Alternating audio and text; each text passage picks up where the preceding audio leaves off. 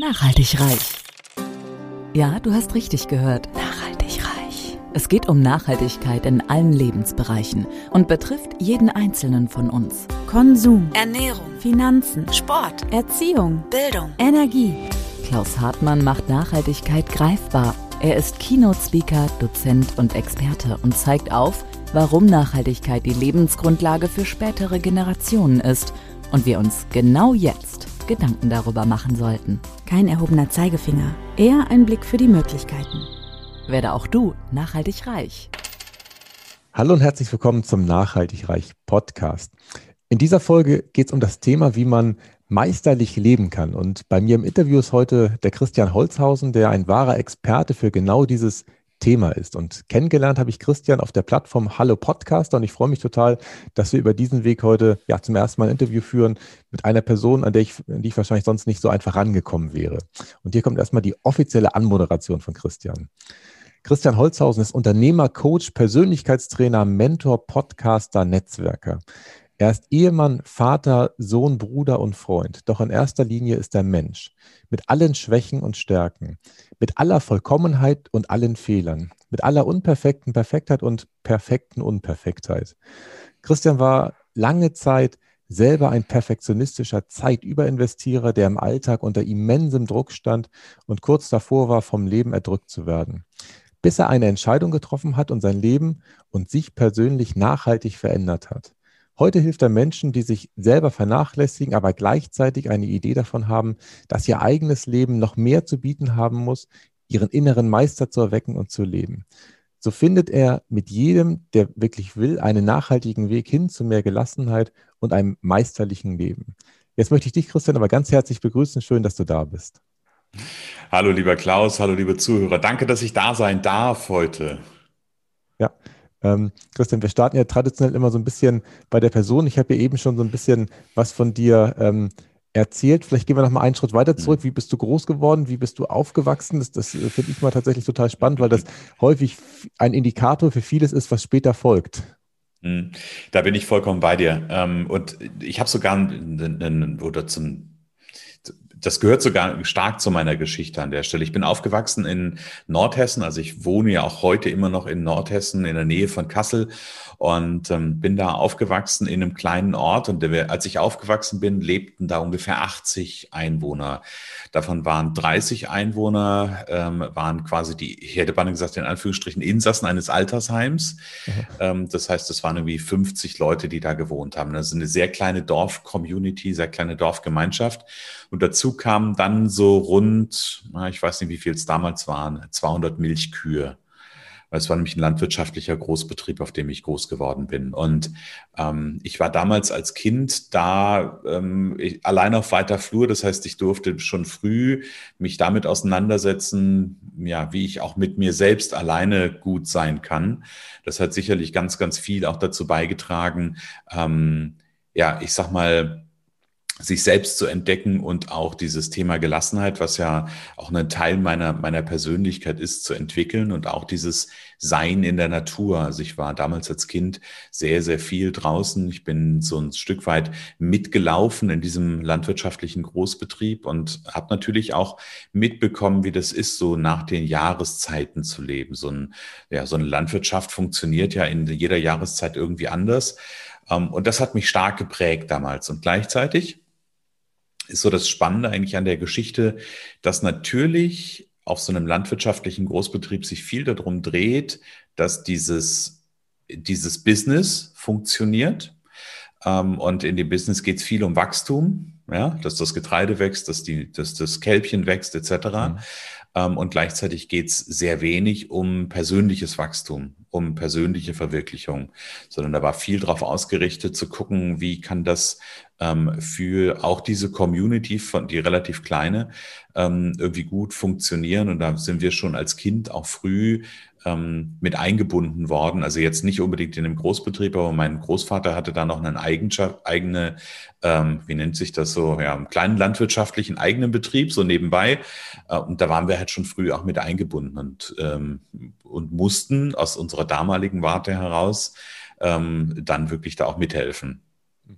Also das ist so ein bisschen der, der Start meines, äh, meines Lebens quasi. Ja, also ich kann alles wunderbar nachvollziehen, Christian. Ich bin auch auf dem Bauernhof groß geworden, aber auf dem von deinem Großvater sozusagen, auf dem etwas mhm. kleineren. Und das, was du mhm. beschreibst, äh, hat alles resoniert. Also ich kenne das sehr wohl, dass man auch im, im, frühen Alter schon sehr fleißig sein durfte und da mhm. äh, sehr viel draußen unterwegs war.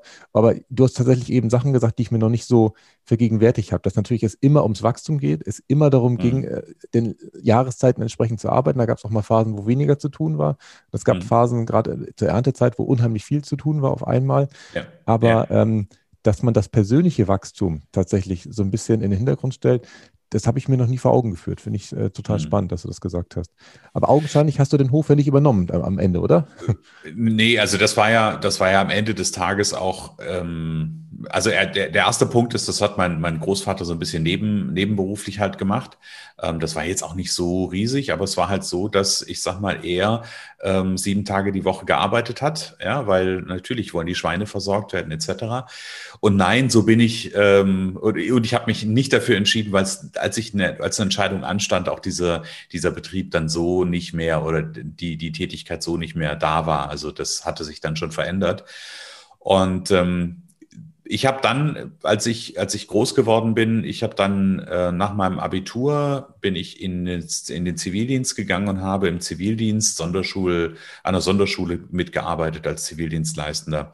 Und da habe ich für mich festgestellt, dass dieses, mh, hm, ja, dieser, dieser Beitrag zu genau diesem, diesem, was mir damals gefehlt hat, zu diesem persönlichen Wachstum. Also es war eine Schule für, für praktisch bildbare, das heißt körperlich und geistig behinderte Kinder, ähm, die beschult wurden. Und dazu beizutragen, dass diese Kinder im Verlaufe eines Jahres einfach Dinge lernen, dass sie ähm, Kompetenzen entwickeln. Und ich habe damals einen Schwerstbehinderten betreut, für den war es das Größte, am Ende der, also kurz vor den Ferien, wieder dahin zu kommen, dass er sich mit seiner, ähm, mit seiner Spastik eine, eine Weintraube zu nehmen und zum Mund zu führen. Das war so das Größte, was er hinbekam. Und trotzdem hat mich das damals schon erfüllt zu sehen, dass diese Entwicklung einfach stattfindet. Also natürlich war es traurig zu sehen, wenn er aus den Ferien zurückkam, hat er das alles wieder vergessen gehabt.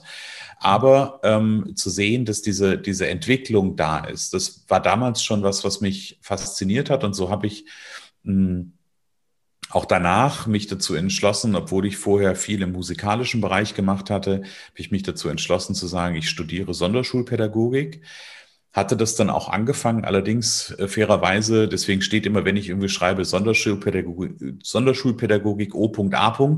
Es gab da keinen Abschluss, ich habe das irgendwann abgebrochen.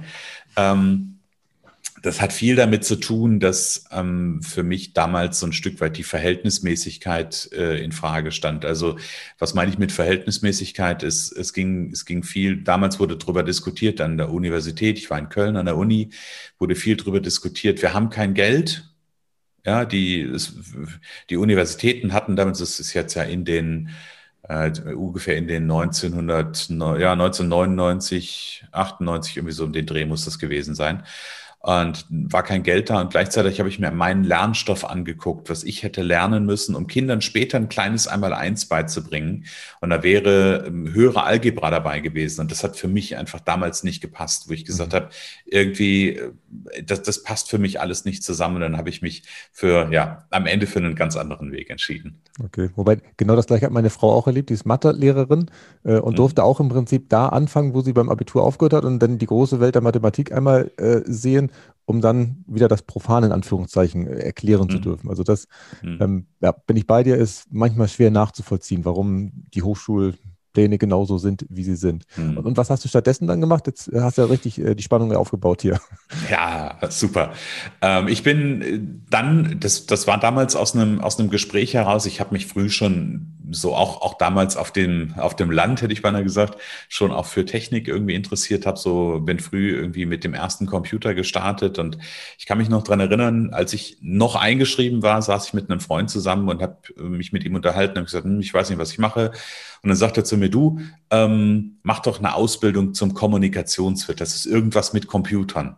Aha. Und dann habe ich so gedacht, so, okay, ist irgendwas mit Computern. Naja, gut, dann probiere ich das mal aus. Ähm, habe mich dann bei einer Werbeagentur beworben, weil das war irgendwas mit Computern in einer Werbeagentur ähm, und habe dann eine Ausbildung zum Kommunikationswirt auch gemacht. Und das ist ein duales Studium, duale Ausbildung.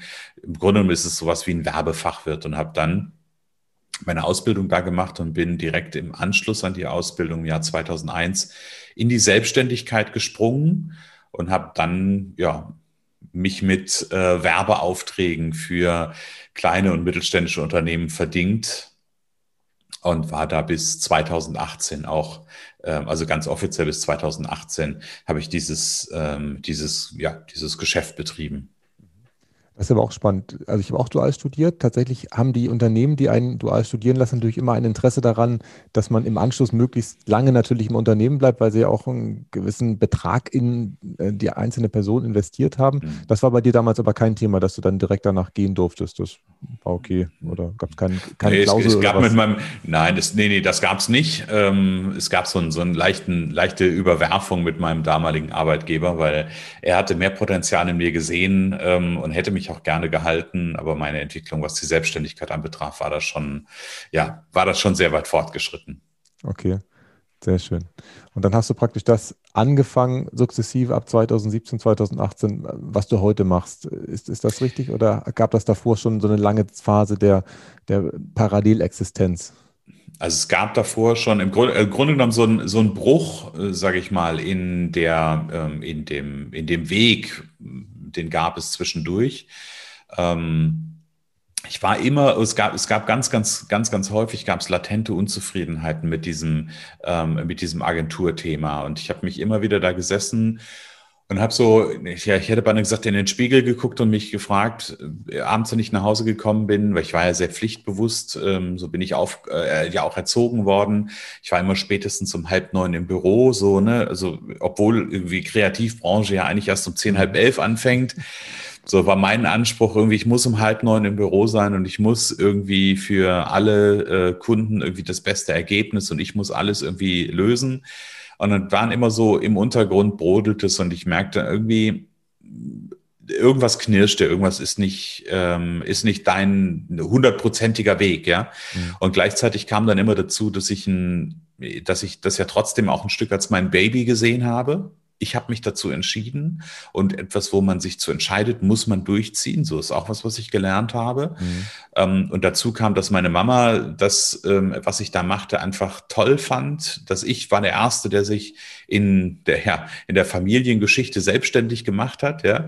Mhm. Ähm, und dann hat mich das immer in Gewissensnöte gebracht, weil dann, wenn ich drüber nachgedacht habe, okay, ich könnte was anderes machen. Ich habe auch oft drüber nachgedacht, in den, in den ersten sechs, sieben Jahren, mich äh, nochmal irgendwie in eine Anstellung zu begeben. War sofort ein schlechtes Gewissen da, weil ich dann mein Baby aufgeben würde, die, meine Mama, die fand und so weiter und so fort. Also ganz viele Dinge, die ich so im Kopf hatte. Und ähm, es baute sich eigentlich über die Jahre immer mehr so ein innerer Druck auf. So ein innerer, Druck, der sich ich, für mich ja, für mich sehr, sehr präsent wurde in einer Situation. Da hatte ich gerade für einen Kunden ein relativ, also für unsere Verhältnisse mittlerer fünfstelliges Umsatzvolumen, einen Katalog produziert. Und eigentlich hatte der Kunde mir ein tolles Feedback gegeben, hat gesagt, hey, ne, unsere Kunden können gut mit dem Katalog arbeiten, das funktioniert gut.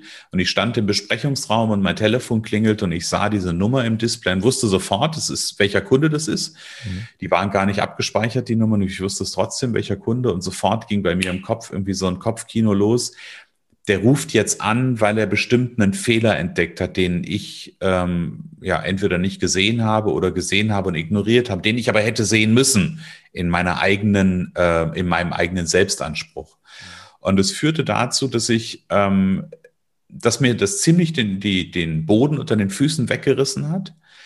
Ähm, ich mich natürlich, weil ich ja auch da schon gelassen sein konnte, ja, und für viele auch der Fels in der Brandung damals schon war, ähm, dass ich mich zusammengerissen habe, dieses, dieses Gespräch angenommen habe. Und am Ende ging es in diesem Gespräch im Grunde genommen nur um eine Terminvereinbarung. Und jetzt könnte man sagen, ja, hey, ist ja nichts Schlimmes. Für mich war das dann aber klar, naja, ist ja natürlich, der Kunde ruft dich an, macht eine Terminvereinbarung, weil so war so eine Kritik, die sagt man nicht am Telefon. Das heißt, bei mir war im Kopf ganz klar, ich fahre da jetzt hin und krieg, ein, und krieg eine große Reklamation oder was auch immer. Und es hat dann dazu geführt, dass ich, als ich aufgelegt habe, Tränen in den Augen hatte und äh, wirklich erstmal einen Austausch damit mit meiner damaligen Freundin, heutigen Frau brauchte, um irgendwie das klarzukriegen, um mich irgendwie wieder zu erden. Ähm, weil meine Gelassenheit so weit dann einfach nicht gereicht hat. Ja.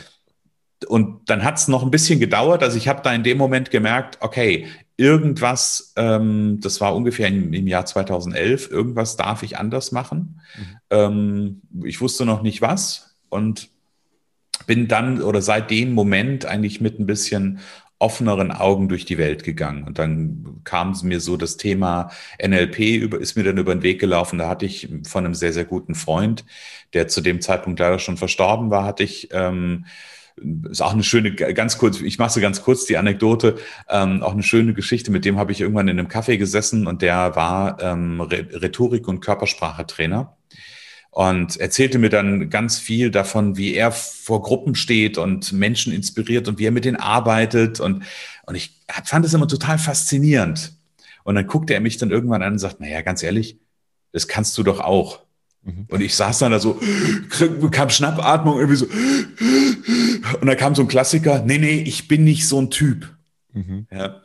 Ähm, heute liebe ich es, vor Menschen zu stehen. Ja, heute liebe ich es, vor Gruppen zu stehen, heute liebe ich es zu sprechen. Ich bin Podcaster aus einem ganz bestimmten Grund, weil ich mich manchmal auch gerne selber reden höre. ähm, naja, aber, aber das ist, aber ist trotzdem spannend, weil ich erinnerte mich damals genau daran, an diese, an diese Begebenheit und daran, dass er NLP-Ausbildung gemacht hat und bin dann im Grunde genommen in diesen Weg eingestiegen und habe einen sehr ähm, therapeutisch geprägtes NLP gelernt. Also nicht so dieses ähm, Chaka Chaka, ähm, du kannst alles erreichen, sondern eher hinter, auf, einem, auf einem therapeutischen Hintergrund. Also ich bin kein Therapeut, aber ich habe NLP eher, eher in dem Kontext kennengelernt und sehr systemisch geprägt. Ähm, und das war im Grunde genommen mein Start in, auf der einen Seite in meine auch nachhaltige Veränderung. Mhm ähm, und gleichzeitig auch meinen Weg zu meinem inneren Meister. Mhm. Spannend. Also tatsächlich, äh, auch das resoniert voll. Ich hätte eigentlich letzte Woche den ersten Part auch meiner NLP-Ausbildung gehabt, wenn er jetzt nicht verschoben äh, gewesen wäre. Ähm, mhm. Und das, was du davor gesagt hast, was du 2011 in dem Anruf äh, erlebt hast, wo ja im Prinzip alles mhm. gut war. Und ich gehe auch mal davon aus, dass auch in dem Vororttermin äh, alles gut dann gewesen ist, der da stattgefunden hat. Also es ging, es ging um diese, um den, danke, dass du mich dran erinnerst. Es ging am Ende, das ist ja die Ironie an der Geschichte, es ging am Ende um einen neuen Auftrag in dem Termin. Also so viel dazu dass ja tatsächlich alle großen Lebenskrisen immer Wahrnehmungskrisen sind. Das habe ich im mhm. Seminar, was tatsächlich letzte Woche stattgefunden hat, bei Dieter Lange gelernt. Und mhm. ähm, wir alle haben ja im Prinzip unser Bewusstsein, Unterbewusstsein, wo ja die ganze Zeit immer Sachen aufgenommen werden und wir haben eine ähnliche Vergangenheit. Wir sind beide vom Bauernhof gekommen. Ähm, mhm. Es kommt natürlich immer noch auf die Individualität der eigenen Eltern an, die einen natürlich geprägt haben. Und in dem Augenblick, wo eine Situation von uns wahrgenommen wird, können wir gar nicht anders, als sie mit unserer eigenen Brille oder mit unserem eigenen, äh, unserer eigenen Einfärbung wahrzunehmen. Mhm. Und dann ist es natürlich spannend, äh, wenn man das äh, wahrnimmt oder erkennt, dass äh, praktisch die Situation eigentlich ganz harmlos war und ich da einen riesen Film mhm. draus gemacht habe, da dann reinzugehen, zu gucken, äh, was ich da anders machen kann. Und das hat dich wahrscheinlich die letzten Jahre jetzt intensiv begleitet. Ja. Du hast so tief nee, eingeatmet, nee. wenn du noch was ergänzen wolltest. Nee, nee, mach ruhig, stell deine Frage ruhig erstmal. Okay, weil ich hatte jetzt gesagt, bevor wir da reingehen, das Thema Gelassenheit und, und meisterlich Leben, was du ja tatsächlich die letzten Jahre jetzt ähm, als dein, dein Hauptthema hast, würde mich noch einmal interessieren, ähm, was du mit dem Begriff der Nachhaltigkeit verbindest. Ich habe da immer diesen Wald vor Augen, wo man nur so viel ernten sollte, wie nachwachsen sollte, also so ein ganz urtümliches Ding. Was ist das, Christian, wo du dran denkst, wenn du den Begriff Nachhaltigkeit hörst? Hm. Also nachhaltig, ich, ich, ich betrachte das im Grunde genommen aus zwei, hm, also für mich hat das zwei Aspekte. Einmal bin ich vollkommen bei dir und das ist natürlich auch dann ja auch unsere Geschichte, also in der, in der Natur und in der Landwirtschaft und in dem Land- und Forstbetrieb, äh, weil Forst gab es damals auch, da nachhaltig zu arbeiten. Und ich weiß, dass ja Nachhaltigkeit auch aus dem Kontext, insbesondere aus dem Forstlichen kommt. Ähm, und für mich hat nachhaltig auch immer einen, einen Aspekt von, es muss Bestand haben. Mhm. Also nicht nur im Sinne von nachhaltig, dass was nachwächst, sondern es muss Bestand haben. Und ich glaube, hier an der Stelle ist für mich diese, diese Arbeit im Coaching auch so wichtig. Weil natürlich können wir, ähm, wenn ich mit Klienten arbeite, können wir kurzfristig etwas machen, und dann kann natürlich möglicherweise danach auch wieder ein Rückfall stattfinden, ja. Mhm. Ähm, aber dafür zu sorgen, dass das, diese, diese Impulse, die wir setzen oder diese Veränderung, die wir anstoßen in der Arbeit, dass die auch nachhaltig ist. Das heißt, dass die Bestand haben, dass da wirklich eine Entwicklung draus entsteht.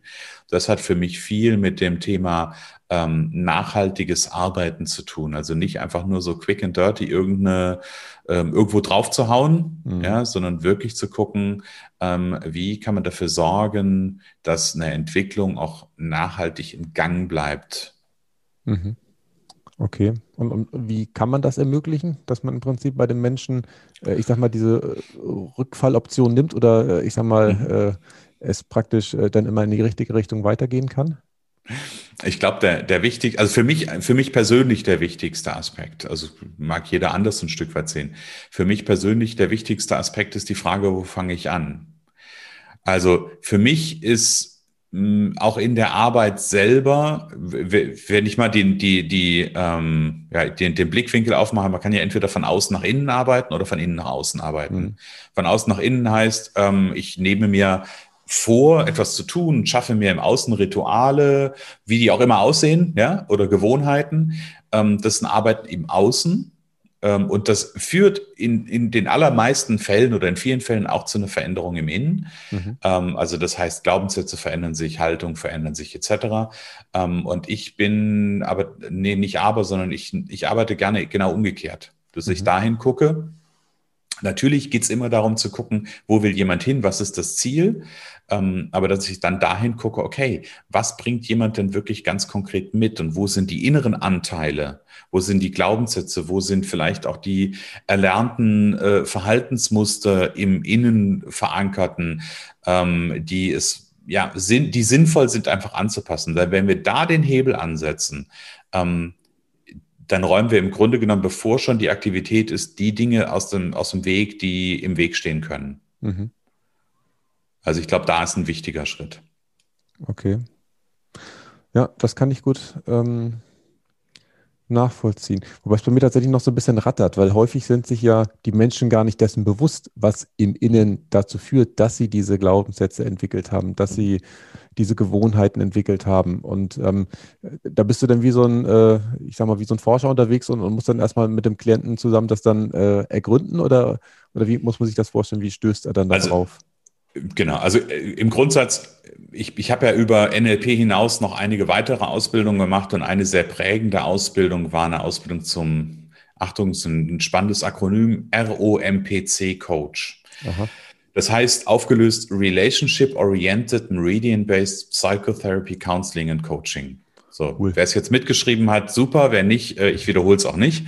Ähm, und das ist ein sehr systemischer Ansatz. Und das, was ich da gelernt habe, ist, die Geschichten hinter den Geschichten zu hören. Mhm. Die unausgesprochenen Geschichten. Und natürlich ist es ein Stück weit ein, ähm, ne, Du hast gerade den Begriff des Forschers gebracht.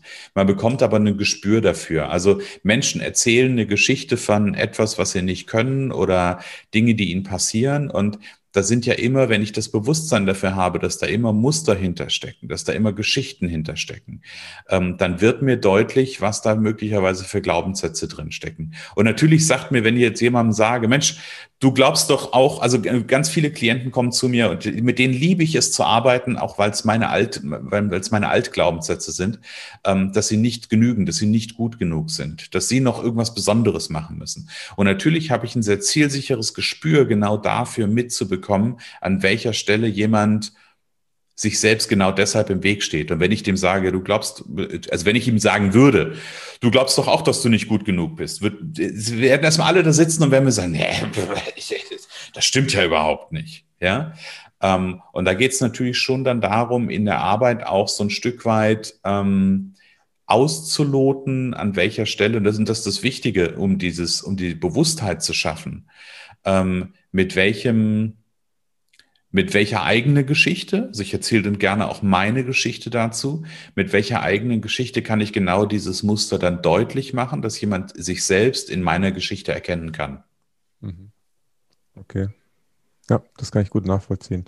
Ähm, du hast gerade gesagt, du hast verschiedene ähm, Ausbildungen gemacht, also NLP hast du aufgezählt, die mhm. Fünf Buchstaben, die da waren. Du hast noch hast, ROMPC, hast du darüber, ja. Äh, genau. hast du, ähm, du hast, ich habe irgendwo habe ich von dir gelesen, dass du tatsächlich dann diese verschiedenen Ausbildungen für dich zusammengefasst hast und im Prinzip die Sachen da rausgezogen hast, die ähm, für dich am besten passen, die du da am besten anwenden kannst. Magst du mhm. nochmal erzählen, was für Elemente vielleicht noch darüber hinaus äh, dazugehören? Wo hast du dich noch mhm. bedient aus dem Sortiment? Also was ich, was ich alles gemacht habe, ist zum Beispiel, ich habe Erfahrung mit dem Zürcher Ressourcenmodell, ich habe Erfahrungen in der Aufstellungsarbeit, ähm, also das sind jetzt so die, sind jetzt wirklich so die großen, ähm, die großen Aspekte, die da einfach zusammengeflossen sind. Mhm. Und natürlich ähm, dadurch, dass mein, mein, mein Ausbilder im NLP auch sehr systemisch und sehr therapeutisch und, und pädagogisch geprägt war, ähm, haben wir auch immer ganz, ganz viele unterschiedliche, ähm, unterschiedliche Tools auch da noch mit eingebracht. Ja. Mhm. Ähm, und am Ende, das ist, was ich in meiner Arbeit mache, ist, ich ich gucke immer, also es gibt ja Menschen, die, die, ähm, und da kenne ich auch ganz viele Kollegen draußen, die dann sagen, die gerne mit irgendwie einer Methode vorpreschen, weil sie eine Methode gelernt. Also, also Hypnose ist auch bei mir ein großer Schwerpunkt gewesen in den Ausbildungen. Und ähm, wo ich immer so denke, ja, aber es sucht ja keiner eine Methode. Ja, und auch in der Arbeit nutze ich nicht nur eine Methode, sondern ich gucke im Grunde genommen, wenn ich den Klienten vor mir habe, was braucht er oder sie jetzt, um um wirklich den nächsten Schritt zu machen. Mhm. Ja, ist es vielleicht ganz pragmatisch nur ein Ressourcenanker? Oder ist es vielleicht eine ganz tiefe Arbeit an, ähm, an so Themen wie Aussöhnung mit dem, mit dem jüngeren Selbst oder Aussöhnung mit den inneren Eltern? Ja, also da gibt's so die, die, da ist alles möglich und alles darf sein an der Stelle. Ähm, und das ist das, was ich, ja, was ich in der Arbeit einfach zusammenbringe, dass ich da sehr intuitiv drauf achte, ähm, was jemand braucht. Ich habe auch im Vergleich zu manch anderen Kollegen ähm, auch nicht irgendwie so ein Analysetool oder irgendwas, weil das Analysetool sitzt dem Klienten gegenüber. Das bin ich dann in dem Moment. Ja. Also klingt jetzt vielleicht ein bisschen selbstüberzeugt, ist aber so, ja. Mhm. Ja gut, das ist ja ähm, auch Teil deiner Erfahrung. Je häufiger du es machst, desto eher wirst du ja im Prinzip äh, immer wieder Muster wiedererkennen, wo du weißt, okay, äh, das könnte in die Richtung gehen und dann hast du ja einfach so ein Gespür. Das kannst du wahrscheinlich gar nicht am anderen, ich sag mal, objektiv rational erklären, warum du jetzt die Methode und nicht die andere genommen hast. Das ist ja häufig so im Leben, dass man dann irgendwann äh, genau. intuitiv handelt. Ähm, genau die Menschen, die zu dir kommen, Christian, haben die auch mhm. alle so wie du, ähm, ich sag mal, eine, eine, Krise erlebt, wo sie dann einfach ähm, bereit sind, äh, die, in die Veränderung zu gehen? Oder kommen auch Menschen zu dir, die praktisch, ich sag mal, in deinem Zustand vor 2011 äh, zu dir gekommen werden, die, die auch vielleicht auch manchmal nur so spüren, ach, da, da geht eventuell noch mehr. In welchem mhm. Zustand kommen die häufig?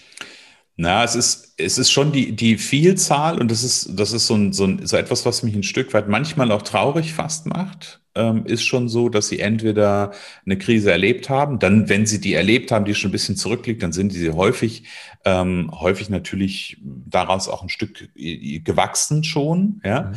Ähm, und dann gibt's aber auch immer wieder die, die gerade mitten in der Krise stecken. Mhm.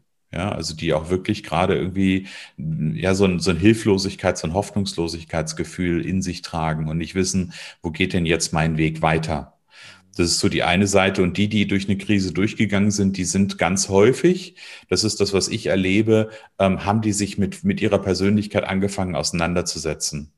Haben die schon erste Ideen, ähm, vielleicht auch so die ersten Bücher gelesen zum Thema Persönlichkeitsentwicklung, haben vielleicht auch schon ein erstes Seminar mal besucht und merken, mh, hm, da steckt irgendwas drin, für sie selbst, für, das, für den eigenen Weg und suchen aber immer noch nach dem, ja, nach dem wirklichen Start und merken, dass sie zwar jetzt, also ne, da, da geht so das heilige Land, in Anführungsstrichen, um mal so ein Bild zu nehmen, ist schon zu sehen mhm. und sie merken aber trotzdem erdrückt sie ihr Leben eigentlich noch. Also und trotzdem sind sie noch nicht frei.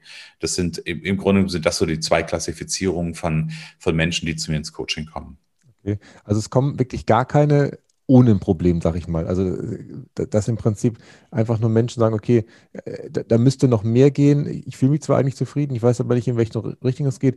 Das passiert nicht, weil der Schmerz wahrscheinlich nicht groß genug bei den Menschen ist, oder? Genau, das, das System, unser Gehirn ist ja schlau. Unser Gehirn ist ja schlau und baut uns ganz viele Dinge drumherum. Ich habe vor kurzem mit jemandem gesprochen, wo ich, also wo ich so objektiv von außen sehe, oder ob ja, das heißt objektiv, aber ich meine Erfahrung von außen sehe, ähm, es wäre gut, wenn du an den ein oder anderen Themen arbeitest.